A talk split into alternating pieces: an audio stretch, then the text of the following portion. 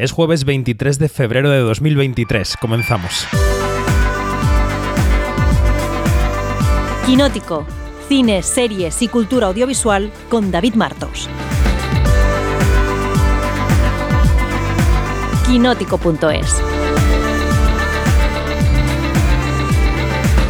Os saludamos desde Berlín. Em, si nos seguís de cerca en quinótico.es sabréis que llevamos toda una semana haciendo podcast diarios desde aquí y si os incorporáis a la cobertura en este quinótico semanal debéis saber que la sección oficial de esta Berlinale 2023 está siendo bastante floja con algunas excepciones. Entre ellas 20.000 especies de abejas de Estíbal Zurresola, la película española en competición, una ópera prima sobre una familia que se enfrenta a mirar a su miembro más joven como una niña y no como un niño ha recibido críticas muy buenas en el festival por parte de la prensa americana, que es la Biblia, buscadlas, y también en general de la prensa española, aunque ya sabéis que nadie es profeta en nuestra tierra, pero bueno.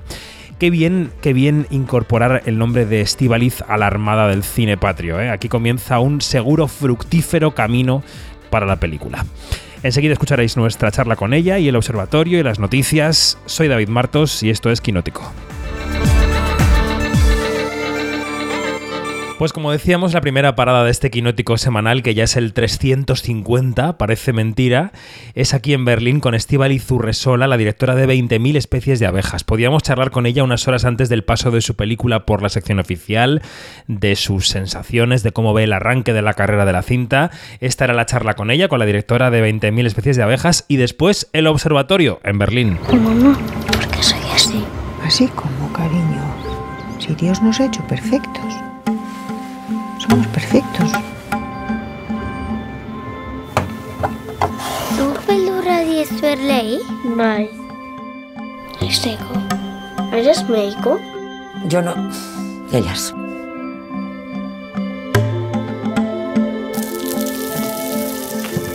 ¿Cómo son estos dedos, por favor? Son preciosos. Son horribles. Son preciosos, míralos. Eh, Yo veo estos dedos de los pies. Me parecen una preciosidad y me los quiero comer. Eh, Zurresola, buenas tardes, ¿cómo estás? Buenas tardes, muy bien, muy contenta.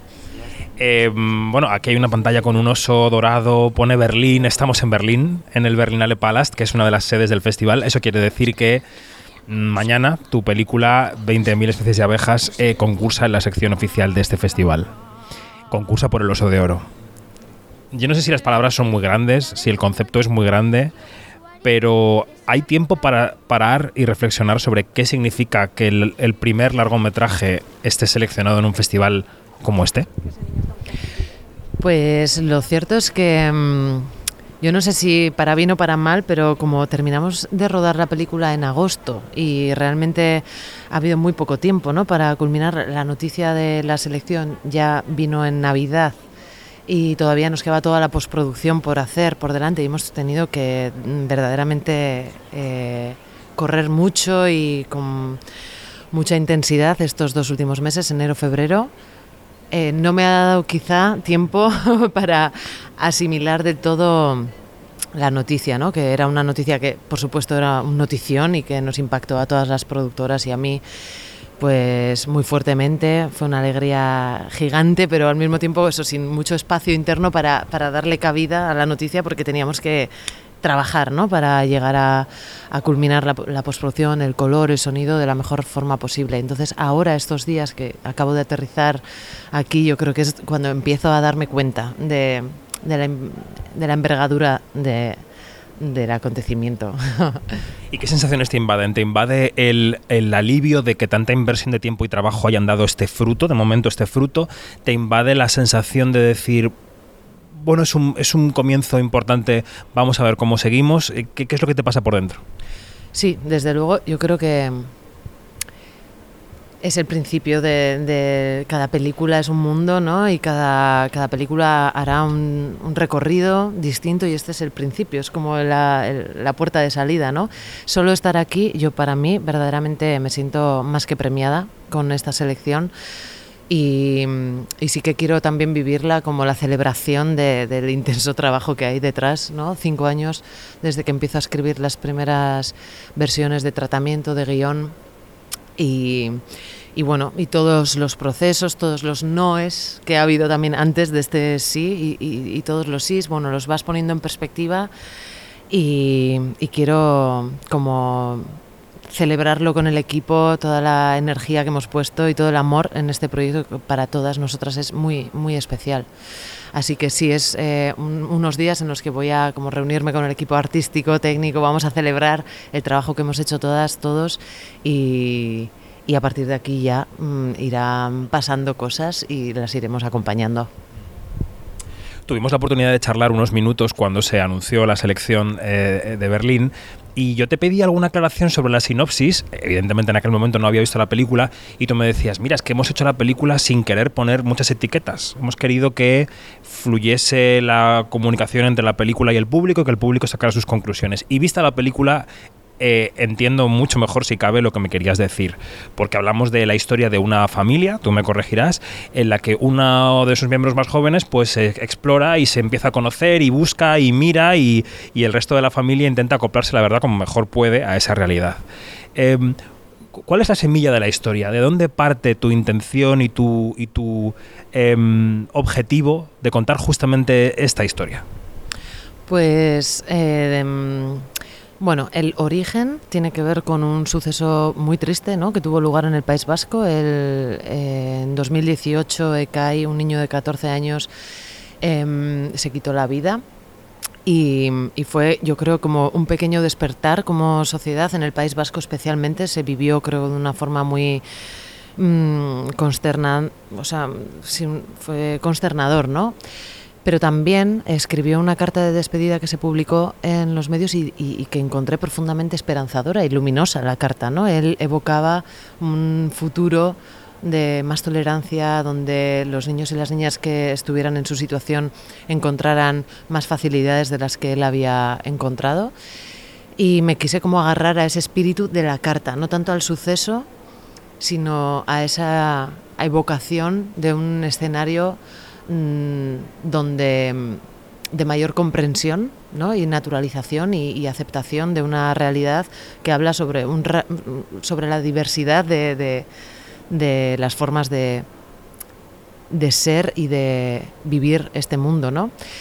Entonces quise como poner un poco el acento ahí, también consciente de la necesidad de cambiar las narrativas sobre las historias trans, ¿no? que muchas veces están dibujadas como bajo un, un prisma también muy traumático, oscuro y, y doliente, y creo que es justamente para conseguir ese nuevo escenario también es importante como nos acercamos al retrato de estas, de estas identidades. Entonces, eh, una de las cosas que más me llamó la atención en las muchísimas entrevistas que pude hacer a familiares de menores que entrevisté en el País Vasco sobre todo, era esta idea de que, de que no eran los niños y las niñas quienes transitaban, sino que el tránsito en realidad lo habían tenido que vivir las familias, ¿no? en, su mirada, en su mirada con respecto a, a, ese hijo, a esa hija, pero también con respecto a los otros hijos que tenían y también en esa reflexión sobre su propia experiencia vital y de cómo la, su propia identidad o condición de género o también cómo habían sido leídos había condicionado su propia su propia expresión ¿no? y su propio y sus deseos y su acción su anhelo entonces esa, ese aspecto me parecía realmente interesante porque ponía de manifiesto que la vivencia de esta de este momento dentro de una familia también puede ser constructiva ¿no? y puede ser eh, en positivo, no desde el conflicto. Y quería como plasmar esa idea del tránsito en la mirada de los demás eh, como, como un momento de aprendizaje. Luego viendo la película también me venía a la cabeza la idea de que el amor de que solo el amor no basta, ¿no? Que para estos tránsitos los haga quien los haga o lo, mire quien lo mire desde, desde el, pequeño, la pequeña o los padres o las madres. Eh, muchas veces fruto del amor hay reacciones que no ayudan o que no acompañan o que no son las adecuadas, ¿no? Y yo creo que en los diálogos de tu película eso se ve eh, claramente. ¿Cómo fue el, tra el trabajo de, construcción y de afinación de estos personajes, ¿no? De cada uno, de, cómo era la gama de grises que tú estableces dependiendo del personaje al que miremos. ¿Cómo, repartiste ese mapa de sensibilidades con respecto a la transición?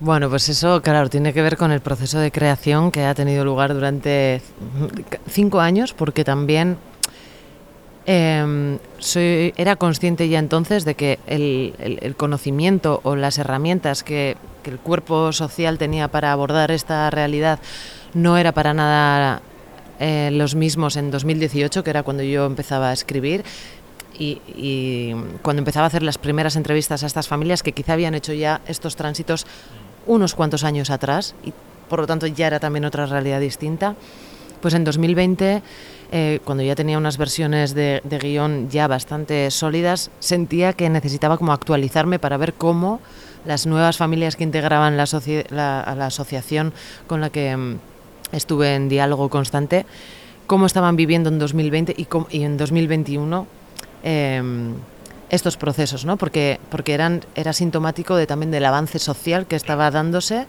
y no quería caer como en, clichés y en arquetipos y en, y en una imagen pues bueno, un poco obsoleta de, de este posible confrontamiento. Entonces, todas estas entrevistas me ayudaron a ir también como sacando muchos grises, ¿no? Que luego fui como pudiendo como atribuir a ciertos personajes que ya necesitaba que hubiera personajes diversos en la película, porque también la película de alguna forma también es una reflexión sobre, mmm, bueno, qué es eh, ser mujer, si es que es algo y, y si a alguna pequeña respuesta he podido llegar que quizá también era de donde ya partía, ¿no? El, el, proyecto es que no, o sea, no hay una idea de mujer porque porque ser mujer es mmm, tan diverso como, como como encarnaciones de mujeres o de personas que se identifican mujeres ahí en el mundo. Entonces ya necesitaba también crear eh, suficientes personajes femeninos en concreto alrededor del personaje de Aitor Coco. Eh, que me permitieran también como abordar estas distintas ideas sobre lo que es ser mujer eh, que, pueden, que pueden estar a nuestro alrededor. Entonces, bueno, en el proceso de ir también confrontando a estos personajes eh, que son secundarios pero que tienen un, un peso fundamental ¿no? para la trama central, bueno, al ir como relacionándolas y confrontándolas también surgían eh, pues estas eh, aristas o estos matices que podía caracterizar a cada una de ellas de una forma más particular. La pequeña Sofía Otero eh, derrocha una naturalidad impresionante en la pantalla. Eh, mmm, en ningún momento pasa por tu cabeza que estés viendo una actriz. Es una niña, es una niña, bueno, pues, pues, en la pantalla, con todos los matices que eso tiene por la trama de la película. No sé en qué consistió el trabajo como directora que tuviste con Sofía, si fue más en canalizar esa naturalidad de alguna manera, o si consideras que hubo un trabajo de preparación actoral igualmente intenso y profesional que con el resto de las actrices, ¿no? ¿Cómo funcionó con esta niña que además no fue tu primera opción en el casting, ¿no? Pues justamente ese equilibrio entre, entre mmm, garantizar o preservar esa naturalidad y esa espontaneidad y esa realidad tan que es tan palpable en la pantalla finalmente con, con ser capaz de al mismo tiempo de hacer avanzar el guion que está muy escrito ¿no? y que tiene como muchas implicaciones y cada escena como que resuena en, en, los personajes secundarios de una forma específica y no podía renunciar a eso porque si no los propios personajes secundarios también se hubieran quedado eh, más huérfanos, pues fue el mayor reto. Entonces sí que quería, y sabía como que quería hacer una película que no fuera especialmente como artificiosa en su dispositivo, en la forma de rodar, de en los planos, en, en, en, decisiones estéticas o musicales, por ejemplo. Entonces, ¿para qué? Para que el espectador pudiera tener como la sensación de máxima realidad. Eh, intentar trasladar al espectador casi mi propia experiencia al conocer y al acompañar a, todas estas familias que, que, he podido entrevistar y que para mí ha sido un privilegio que me ha permitido mmm, observar ¿no? y, comprender cosas eh, pues de una forma mucho más nat natural y, y, y, sencilla, ¿no? como sin filtros. Entonces, ese, ese deseo de, intentar eliminar al máximo el artificio cinematográfico para proporcionar esa experiencia, pues me ha llevado pues, a trabajar con ella también, mmm, quizá de una forma que me he tenido que inventar, ¿no? nueva para este proyecto y que tenía que ver con, con hacerle muy consciente del guion, pero sin darle el guion.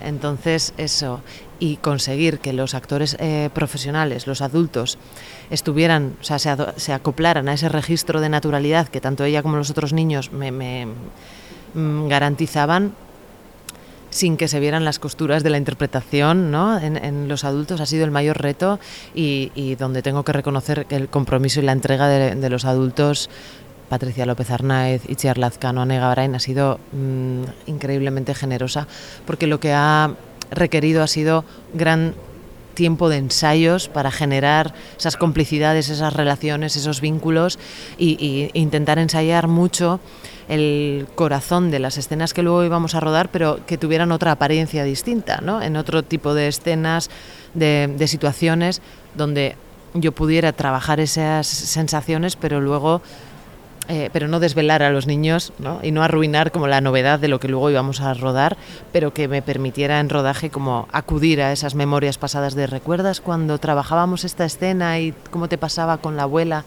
Esto, pues bueno, ahora tiene que ver con eso, pero de esta forma, ¿no? Y así intentar preservar esa frescura y esa naturalidad, pero también siendo consciente de que estaba controlando de alguna forma el proceso. Bueno, es que hay una subtrama en la película que es muy importante para la trama principal, que bueno, eh, los oyentes y las oyentes no saben que acabamos de estar viendo en una pantalla gigante aquí fuera a Steven Spielberg, que estaba dando una rueda de prensa por su oso de oro de honor. Y en su última película, Spielberg, en la película de los Fableman, que habla, de, que habla de su familia, dice, hay una línea de la película que dice algo así como, en todas las familias hay científicos y hay artistas, ¿no? Están las personas calculadoras frías que se ocupan de los procesos y de la intendencia y otras que sueñan y quizá hacen avanzar la familia en otro sentido. Y en tu película se ve eso también, porque hay, eh, me refería a la relación de Patricia con Itziar, ¿no? La relación de la madre con la abuela. Eh, de esa familia de artistas en la que uno espera que haya una mente muy abierta y una tolerancia al futuro y al cambio y de repente ves que, que como en toda familia hay científicos hay artistas. Está quien lleva la cuenta y está quien hace el arte. Y el que hace el arte no siempre es el más avanzado y la que hace la... En fin, que en todas las familias hay contradicciones. Esa, esa subtrama eh, de la relación de Patricia con Itziar particularmente, claro, los oyentes no han visto la película, pero hay una escena en un tendedero que a mí me puso los pelos de punta, que es la escena en la que se verbalizan cosas que llevan mucho tiempo enterradas, ¿no? De las relaciones entre padres e hija, madre e hija. ¿Cómo de importante era para ti que esa subtrama estuviera muy presente para afectar a la trama principal, digamos? Claro, totalmente, ¿no? O sea, como estoy explorando esta, esta idea de la identidad, ¿no? Intentando encontrar qué es, sin encontrar muchas respuestas, pero que, intentando hacerme más preguntas a, a medida que el metraje avanza, en esta um, cuestión de la identidad o de quiénes somos está eh, indefectiblemente presente eh, cómo somos eh, leídos, ¿no? Eh, y cuál es nuestro bagaje y cuál es nuestro pasado y la familia, por supuesto, el peso que tiene en ese en esa, en esa idea. Entonces, eh, la cuestión de la incomunicación en la familia era algo que quería abordar y cómo todo eso que no se dice, sin embargo, sigue sigue mmm, modelándonos, sigue limitándonos, afectándonos y sigue construyéndonos. Entonces, es esta exploración sobre sobre cómo a medida que el personaje, el, menor de los hijos, ¿no? hasta ese momento leído como hijo, que es Aitor al principio de la película, eh, va haciendo avances y va como reafirmándose y va eh, eh, expresando con más rotundidad cómo se siente, pone en evidencia también frente a los demás cómo han podido sentirse, cómo no han desarrollado seguramente muchos aspectos de sí mismos, muchos deseos de, sí mismas y, confronta a, estas adultas ¿no? a reflexionar también sobre su, sobre su legado, sobre su, su condición y por lo tanto, claro, o sea, todo ese aspecto de, ese, de ese bagaje es que al final somos también producto, en una constelación familiar, somos el producto de, de, todo lo que se ha dicho y de todo lo que no se ha dicho, ¿no? Entonces, aquí intentaba jugar con que este episodio de Lucía de alguna forma dinamita y, obliga también a, de una forma más o menos inconsciente, a erupcionar todo eso que está soterrado y que son como fuerzas telúricas que están constantemente eh, bajo nuestros pies, ¿no? Eh, haciéndonos vibrar de una forma co eh, con concreta. Y ya en lo cinematográfico, em, bueno, tú misma comentabas antes de empezar la entrevista ¿no? que ha sido un año muy complicado combinar el acompañamiento de la exposición pública del corto cuerdas, que ha tenido un éxito brutal, y la postproducción de esta película, el rodaje y postproducción de esta película. Em, ¿En qué dirías que ha sido más duro rodar este primer largo? ¿Qué es lo que más te ha costado? ¿Te ha costado, pondrías en la cúspide de lo que más te ha costado el levantar el proyecto, la financiación, el armar la estructura, o el propio rodaje, o el, luego el, el condensar todo eso en una sala de montaje? O sea, viéndote ya como directora de largo, ¿qué es, qué es lo que más te ha costado? Pues para mi sorpresa, yo iba, bueno, con toda la presión que implica siempre, pues, eh, bueno, el primer largometraje, ¿no? Que parece que te, bueno, te lo estás jugando todo mucho ahí. Y como era una película, además, donde trabajaba con niños, con animales, con un corpus muy coral, o sea, había como muchas eh, dificultades que a priori, bueno, eh, bueno, me, me, me, me generaban mucha tensión, eh, entonces pensaba que el rodaje iba a ser lo más complicado por todos estos factores, pero sin embargo encontré, no en la primera semana, pero a partir de la segunda, como que todo el trabajo de ensayos que habíamos hecho, que había sido muy intenso, estaba dando los resultados y que estaba siendo más fácil de lo que esperaba. Bueno, fácil, con todas las complicaciones que tiene siempre un rodaje, ¿no? Pero justo los aspectos que me preocupaban, como dirigir a la niña o que todo el registro actoral de adultos y niños estuviera acorde, todo esto de repente fui encontrando que funcionaba y y disfruté mucho más de lo que esperaba. Sin embargo, el montaje es donde inesperadamente. Siempre es una fase que he disfrutado muchísimo y en este caso ha sido mucho más dura de lo que esperaba. Sí que destacaría este momento, el del montaje, como porque mm, bueno, la película me había quedado muy larga, tuve que renunciar a muchas secuencias, a secuencias que me encantaban y que funcionaban increíble para para seguir describiendo a estos personajes secundarios y a, y a tramas como secundarias que estaban vertebrando sin querer el funcionamiento de la familia, de esa colmena familiar que funciona como un organismo propio. Tuve que renunciar a ellas y eso me obligó a reescribir eh, con el material que quedaba, que iba quedando en el montaje, a reorganizarlo y a encontrar otras liazones, respetando siempre otras asociaciones, otras, otras, em, otras líneas con el material que quedaba y ahora, bueno, la ves y parece como que solo podía ser de esta forma, pero encontrar ese, esa nueva fórmula después de, de, tener un guion tan escrito, ¿no? Y donde has puesto como tanta pensamiento en cómo articularlo, pues fue mm, doloroso y también un poco eh, eh, preocupante ¿no? en un momento dado. Luego ya fuimos encauzándolo y ahí he de poner también en valor el trabajo de Raúl Barreras, mi montador, con el que hemos estado, hemos estado codo con codo muchísimas horas intentando descifrar y encontrar este, esta película que estaba ahí detrás de, de lo que estaba escrito. No sé a quién, quién escuchaba que decía que, perdona, que decía que ruedas... Eh, creo que era Albert Serra, que decía que ruedas en contra del guion y montas en contra de lo rodado, ¿no? Y sí que pienso que ha habido un poco, no tanto en rodar en contra del guion, pero sí en montar en contra de lo rodado, sí. Y al final lo que queda es la película. Para la gente, para el mundo, para los que al final van a ver la película, es la película. Así que bien está. Bueno, pues suerte, eh, porque a una película en una sección oficial hay que desearle suerte. Es verdad que venimos con la presión absurda de que Alcaraz ganó el oso de oro, pero la película tendrá su camino, la película está ahí y, bueno, ahora a ver el pase de mañana, la gala, el pase de público, vendrá el equipo artístico, el técnico y seguro que será un buen festival. Estival y gracias y nos veremos mucho en este camino, yo creo, de este año. Pues muchísimas gracias a ti, ha sido un gusto hablar contigo. Igualmente. Quinótico, Observatorio en Bremen.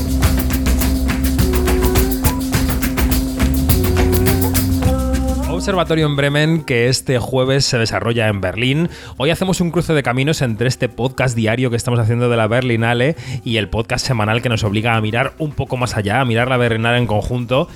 Yanina Pérez Arias, buenos días, ¿cómo estás? Muy, muy, ¿qué tal? Pues muy bien. Eh, estamos en. Sería. Si fuera el diario, sería el podcast número 7 de Berlín. Eso quiere decir que hace una semana que estamos en este festival. Parece que hace tres siglos. Eh, hemos envejecido como si hubieran pasado tres siglos. Eh, ¿Cómo estás? Estoy machacada, de verdad me siento así como machacada. También este, yo creo que no- intentan exterminarnos porque en las salas de cine eh, está la temperatura súper alta y, y eso te crea un, un estado de cansancio horripilantoso. No sé. No me he dormido todavía en ninguna película, pero, pero sientes como que, como que, ah, como así que, ah, y caes, ¿no? Yo en varias. En varias de las que no me han gustado y se demuestra que cuando te duermes en una película que no te está gustando, te despiertas y sigues en el mismo rollo que estabas.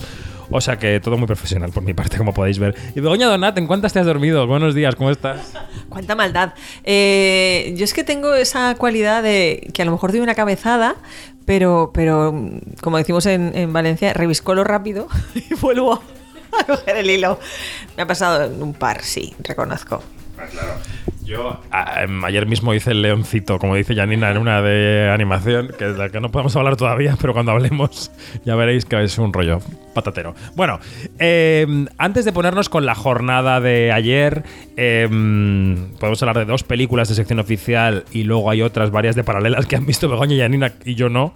Em, hablemos en general de la Berlinale porque... Eh, el quinótico semanal tiene que servirnos también para reflexionar un poco sobre el conjunto del festival.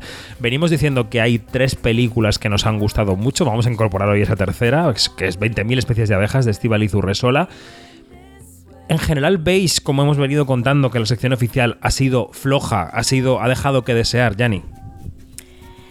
A ver, eh, lo que pasa es que cuando tienes, o cuando has visto, en el caso de nosotros, tres películas, ¿sí? Past Life, eh, Totem y em, 20.000 em, eh, especies de abejas, este, entonces se te olvida todo lo demás, ¿sí? Entonces tú como que dices, no me importan las demás y te centras en esa.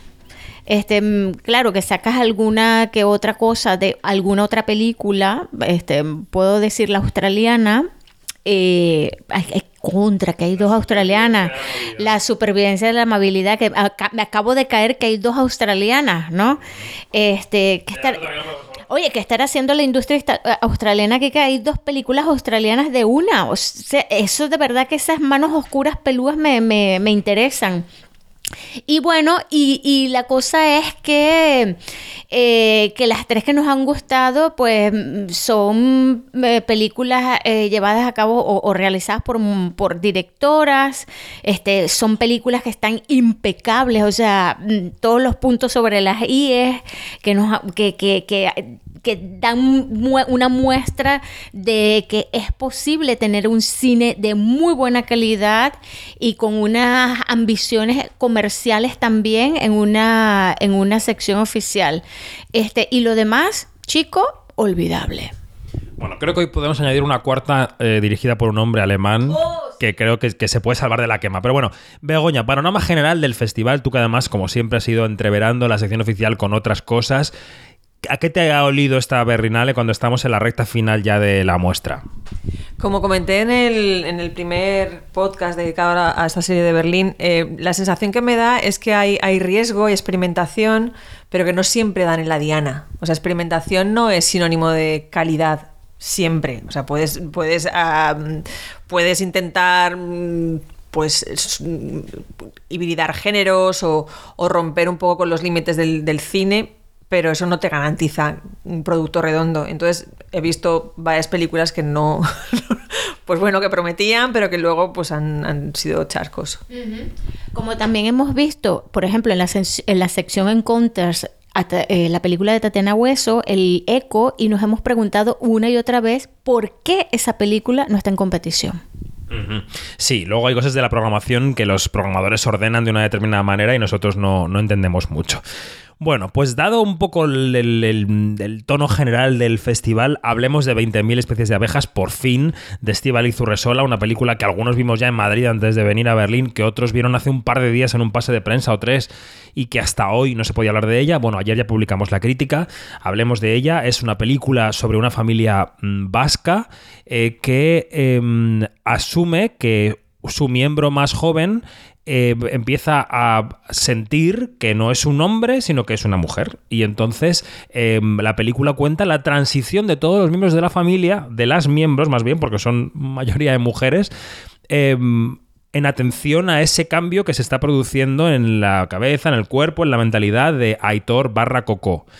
Em, y es una película, yo creo que tiene varios puntos fuertes. El primero toda la preparación documental, yo creo que se nota que ha habido un pozo de investigación con las familias de niñas y niños trans con las que ha hablado Estibaliz Urresola, que ha habido un profundo tiempo de ensayo con las actrices y con Sofía Otero, la pequeña protagonista, que han servido para afinar esas relaciones em, familiares entre las, eh, las personajes de la película y después que hay un guion que, que, fluye, ¿no? Que hay unos diálogos que fluyen, que dan en el momento preciso, que están muy bien interpretados por las actrices.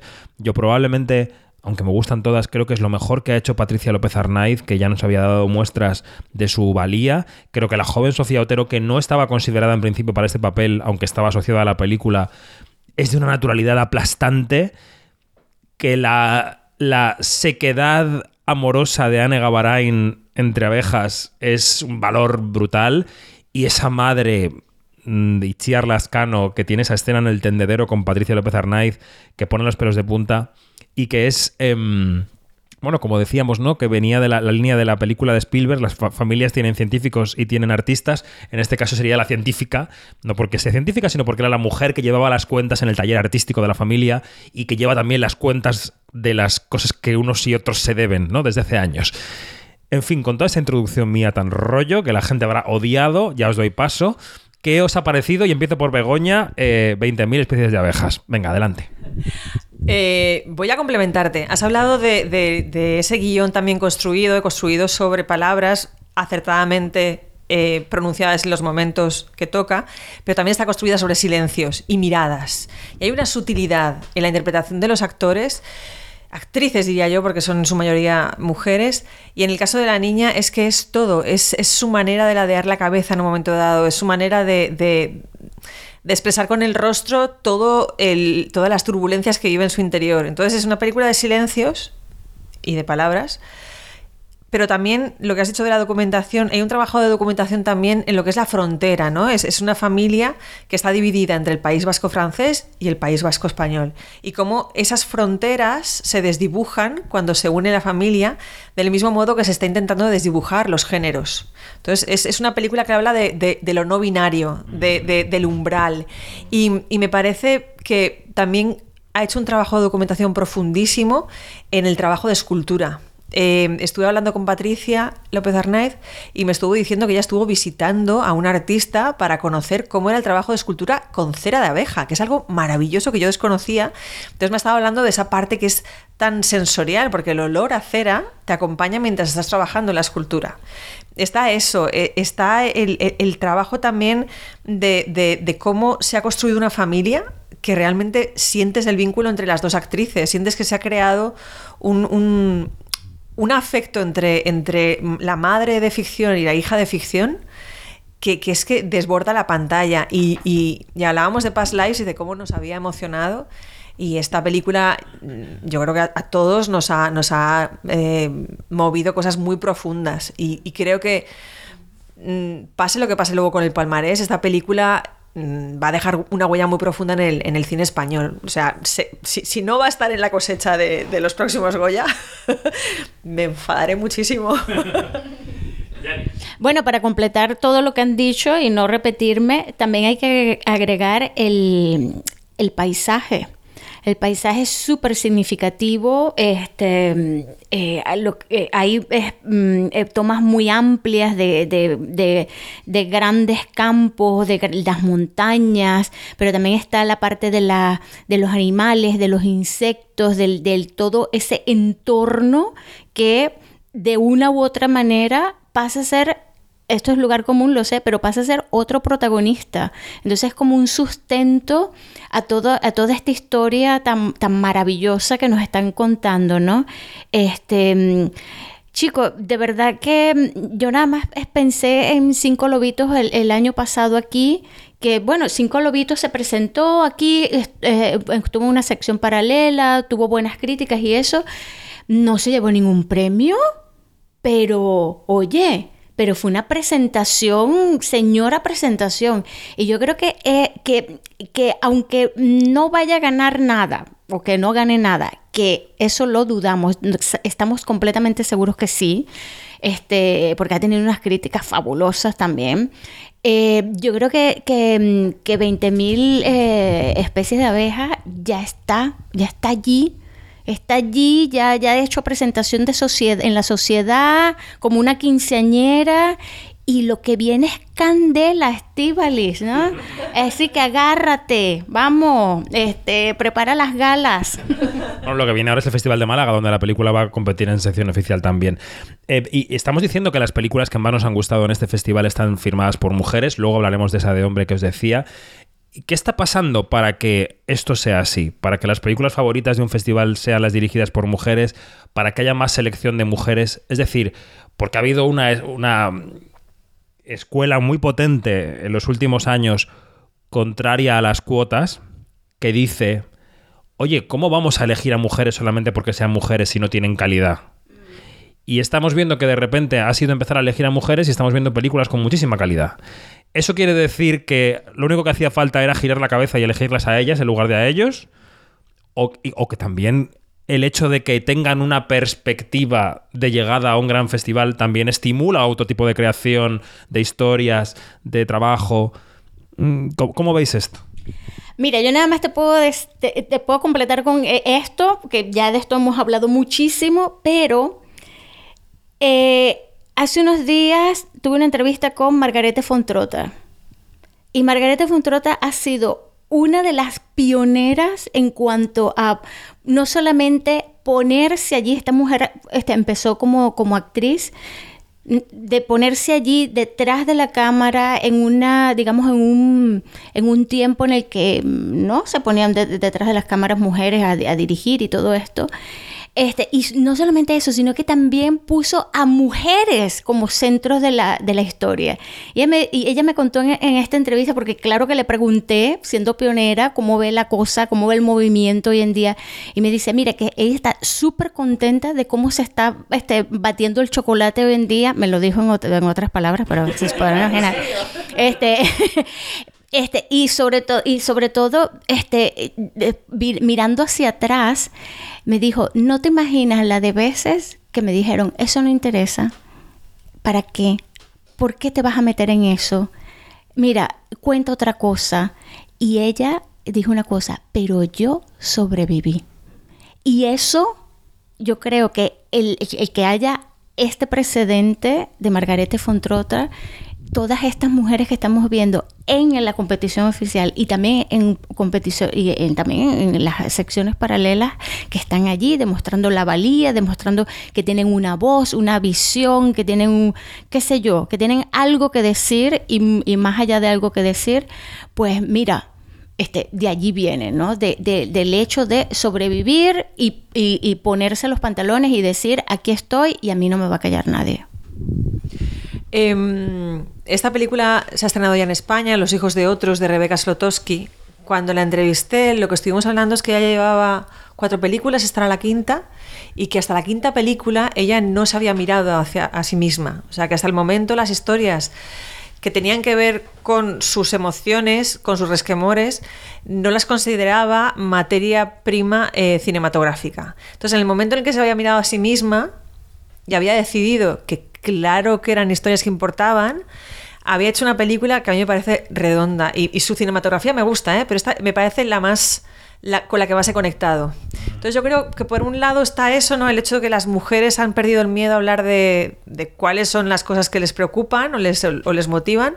Y luego por otro lado, hay una entrevista a Carlota Pérez hace muy poco y hoy cuando he entrevistado a, a las dos me han dicho que existe, igual ya es Vox Populi, pero bueno, eh, existe un WhatsApp, un grupo de WhatsApp de directoras españolas, eh, o con poca trayectoria, y que se celebran. O sea, que es un chat en el que lo que hacen es es información de servicio público. Todas esas eh, dudas que tienen, todas esas eh, necesidad de, de- de- de preguntar algo que no, no saben a quién, en qué foros consultar, existe un grupo de WhatsApp entre directoras como Carlota Pereda, como Estivaliz, que, que precisamente lo que está haciendo es que ellas en un, en un trabajo de, en un ejercicio de sororidad también sigan impulsando su carrera.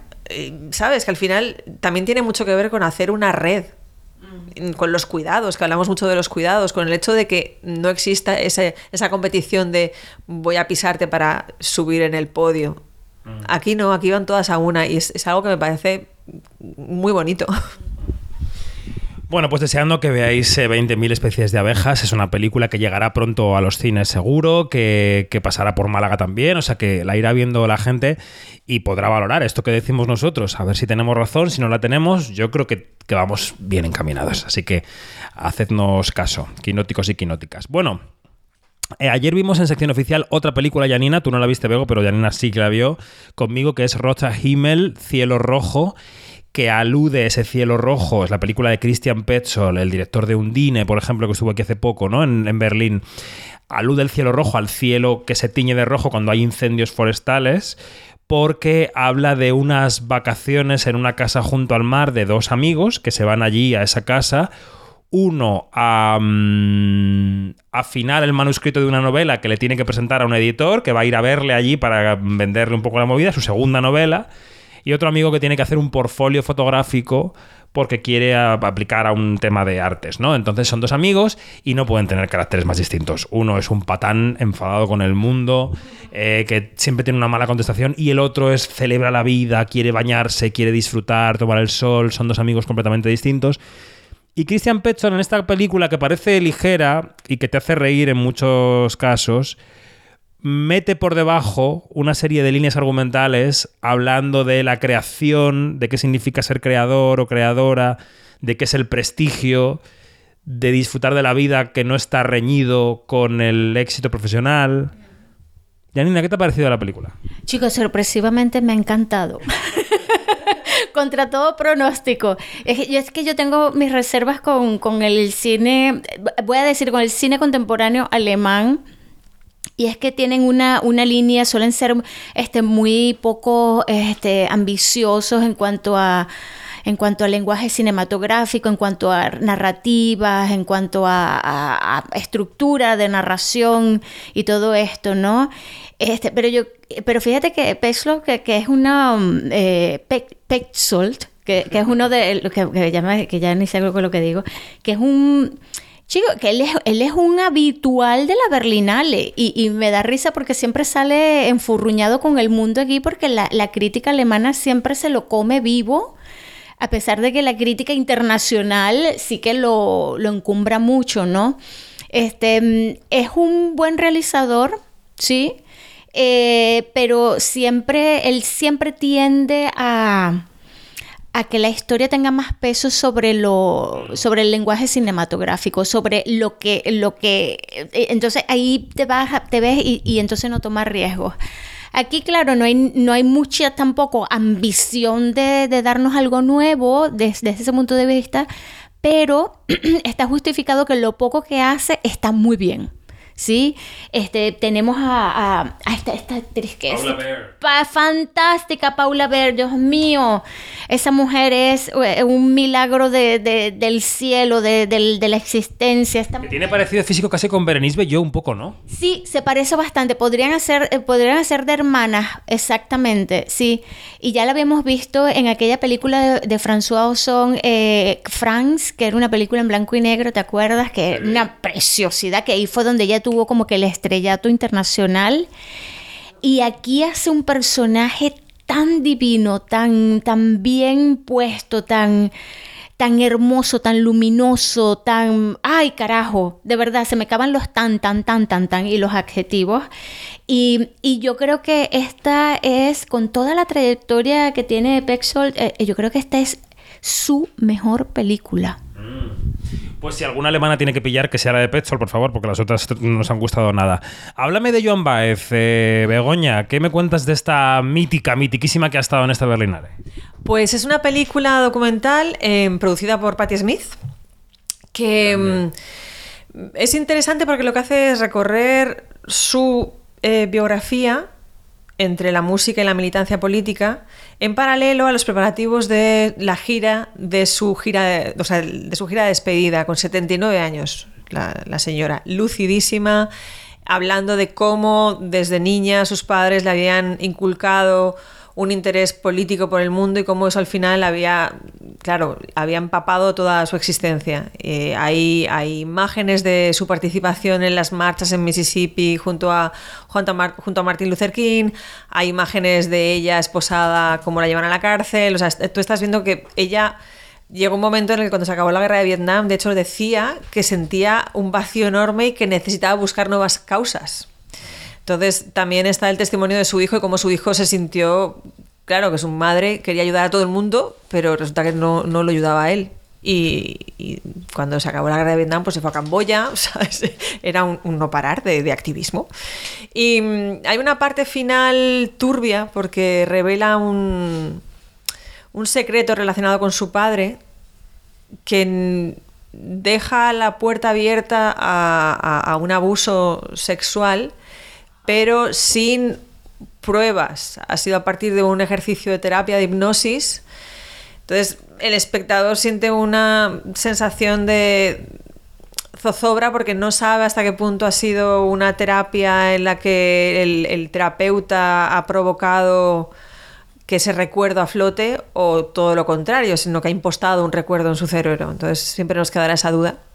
Y eh, hay un, pues eso, la parte final hay cierta amargura después de, de que nos hayamos reído mucho porque se ha dirigido a cámara a decirle, hey Bob, porque claro, hay un momento en el que está hablando de su relación con Bob Dylan y como Bob Dylan niega que hayan sido nada más que amigos, o sea, o sea niega que, o sea, lo que dice es que solo han sido amigos y ella, pues obviamente, tiene un par de chascarrillos dedicados a Dylan.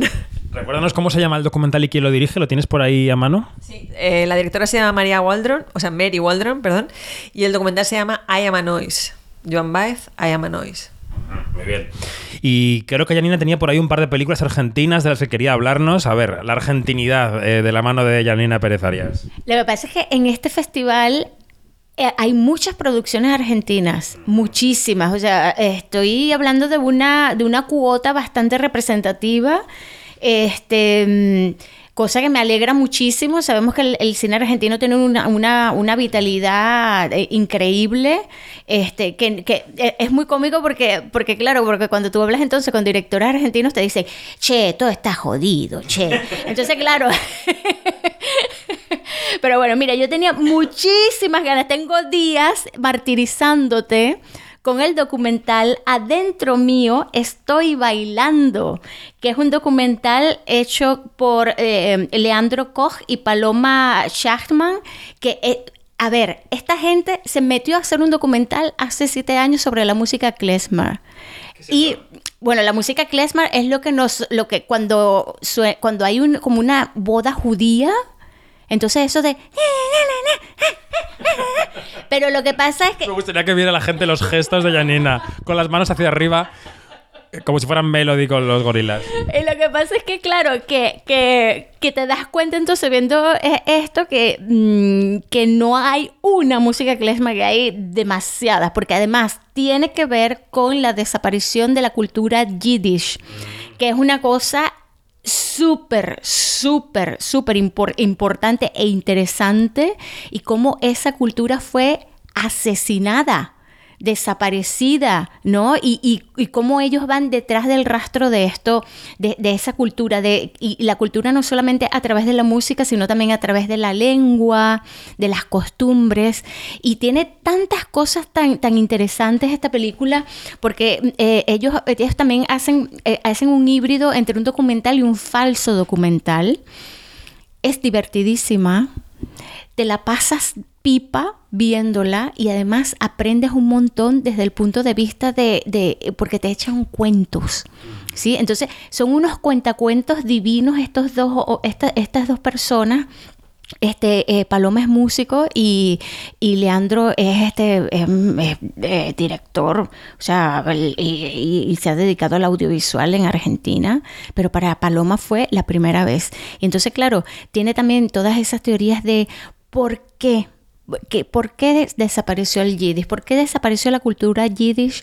¿Por qué el Estado de Israel se empeñó en desaparecerla. ¿Qué hay detrás de ella? Entonces plantean todas esas preguntas, te dan una y claro, no te dan todas las respuestas y todo tiene también, todo está ligado con, con la con, con- con la cultura judía en Argentina. No hay que olvidar que la comunidad judía en Argentina, eh, bueno, son, es la comunidad más grande de Latinoamérica.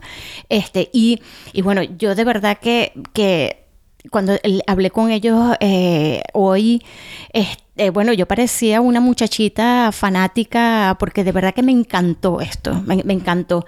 Adentro mío estoy bailando. Esta es una de las películas argentinas. Una. Y la otra ha sido tres minutos de perorata. ¿Y la otra cómo se llama? La otra se llama El rostro de la medusa. Ah, Adentro mío estoy bailando estaba en Encounters. Y, y El rostro de la medusa es una película que está en Forum. Forum se caracteriza por tener películas bastante experimentales, ¿no? Y eh, El rostro de la medusa es una película de eh, Melissa, me- me- perdona, Melissa Liebenthal y y el, la- el punto de partida de, que, que expone Melissa es una mujer que de repente, una chica como de veintitantos, que de repente se despierta un día con un hinchazón y la hinchazón en la cara le deja una, unas facciones, una cara completa y absolutamente distinta a la que tenía antes. Entonces, ese es el punto de partida. Es una cosa de que, eh, de verdad que, muy, muy loca. Pero yo creo que Mel- Melissa, aunque Melissa, eh, la directora, no logra, no logra la redondez de una película, este, tiene todos los miembros esta mujer para, para, para hacer unas mejores películas en el futuro. De todas maneras, El rostro de la, de la medusa es un muy buen intento que yo también recomiendo mucho que lo vean. ¿Y de Adolfo no me hablas o qué pasa? Claro, es que aquí estamos. No es Adolfo. Es Adolfo. Eh, no, Adolfo. Adolfo no, perdón, Arturo. Es que Adolfo fue otra película. Es que me confundo entre Adolfo, Arturo, la medusa. Adolfo también es, una, es otra película argentina que está, que está en otra de las secciones, yo creo que es en Generation, que no alcancé a ver porque la pusieron en donde el diablo dejó el poncho y la chola. Arturo, Arturo. Y de, de la que sí te voy a hablar es de Arturo a los 30. Arturo a los 30 es una película, es una película divina, es una co- comedia. Ay, mira, es que este, eh, de verdad, estoy así como que lean mi crítica, por favor. Este, y es de Ma- eh, Martín Chanti, que es un tipo que eh, este es su segundo largometraje. Y eh, este tipo es fantástico porque es actor, director y co-guionista. Entonces, bueno, es este, todas, es- eh, el, eh, Arturo es un tipo patoso, hace todo mal y todo esto. Está, está eh, la descripción es una comedia de, de errores, pero es una comedia agridulce también, muy bien montada, con unos actores secundarios que son divinos, muy bien explorados, y cuando se trata de ir a las profundidades del- de, eso, de, de- de del existencialismo, de por qué eres así, todo a la justa medida. O sea, de verdad me quito el sombrero, eh, Arturo, a los 30, véanla. Y cómprenla, distribuidores. Bueno, pues aquí acaba el observatorio. Nos queda todavía algún podcast diario de Berlín. Y nos queda también el palmarés el sábado, que seguiremos y del que también hablaremos. Así que seguimos. Oye, gracias, Janina. Adiós. Adiós. Adiós, Bego. Hasta mañana. Nosotros nos quedamos con las noticias porque está Iñaki ya conectado desde Madrid. Vamos con el con, con to- con todo el perolero, como diría Janina. Las noticias, lo que tienes que saber. Quinótico, lo que tienes que saber.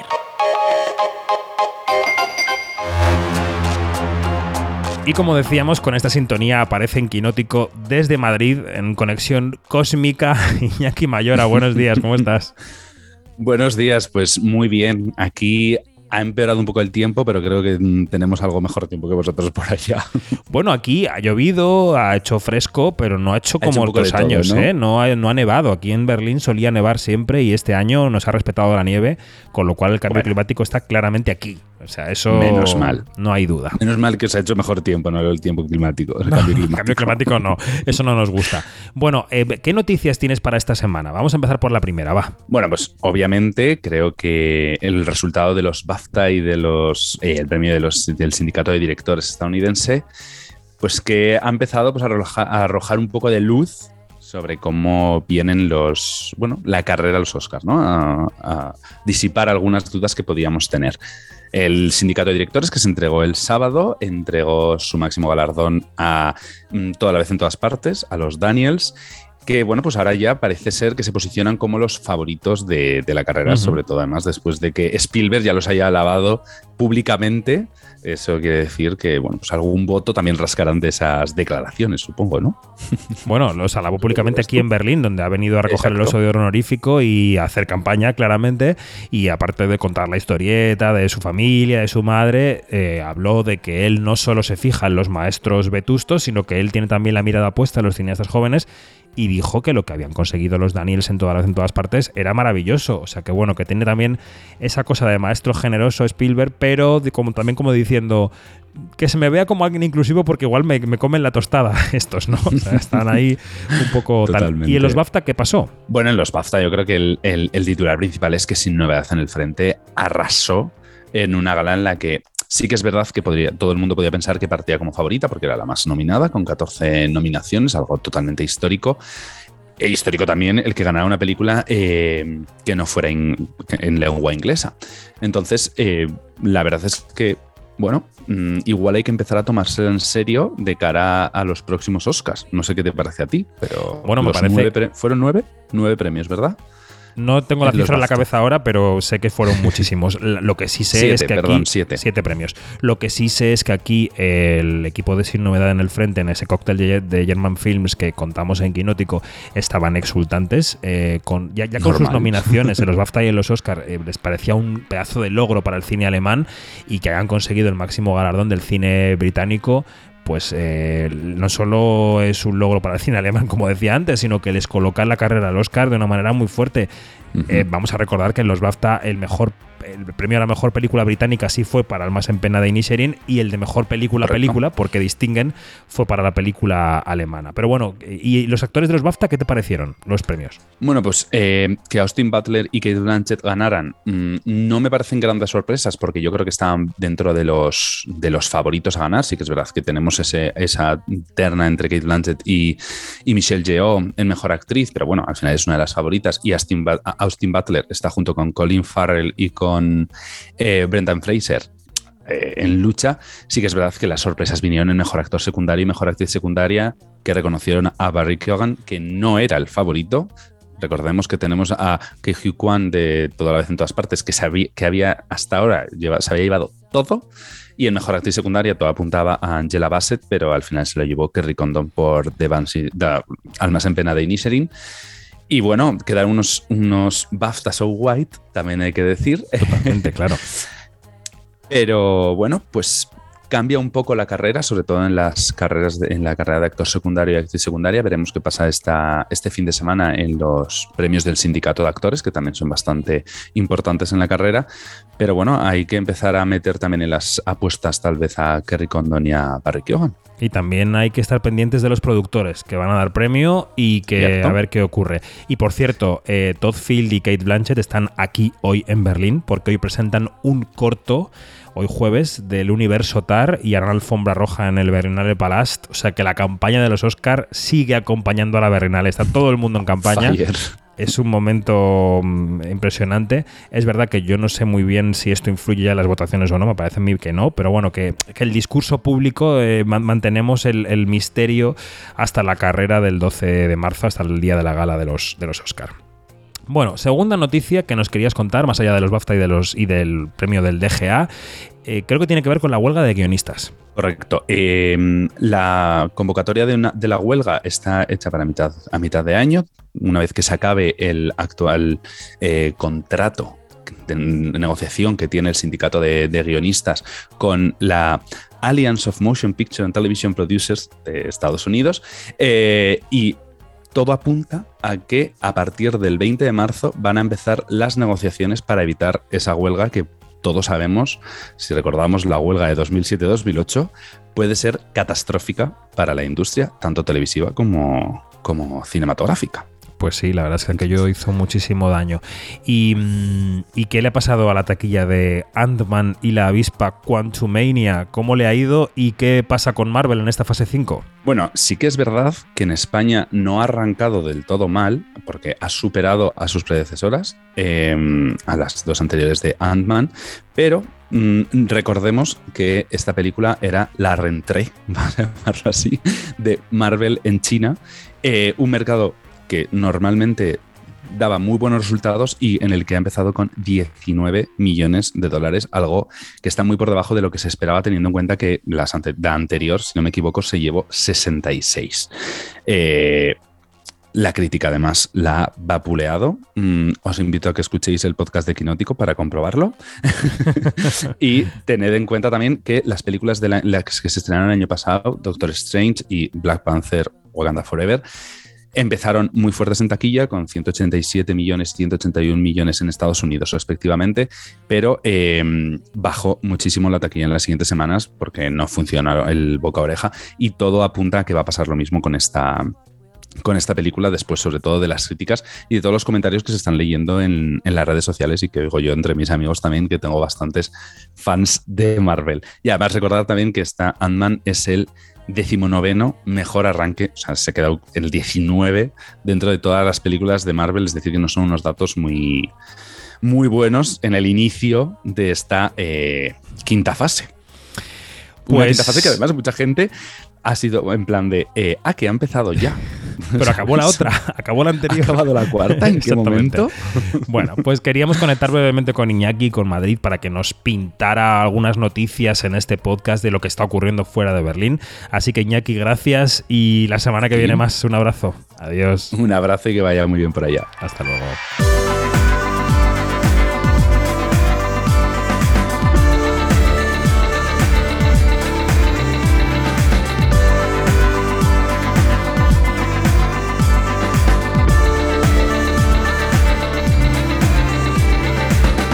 Nos vamos. Más información en quinótico.es, primera con K, segunda con C, o en nuestras redes sociales, donde somos Quinótico, primera con K, segunda con C. Que tengáis muy buena semana. Adiós.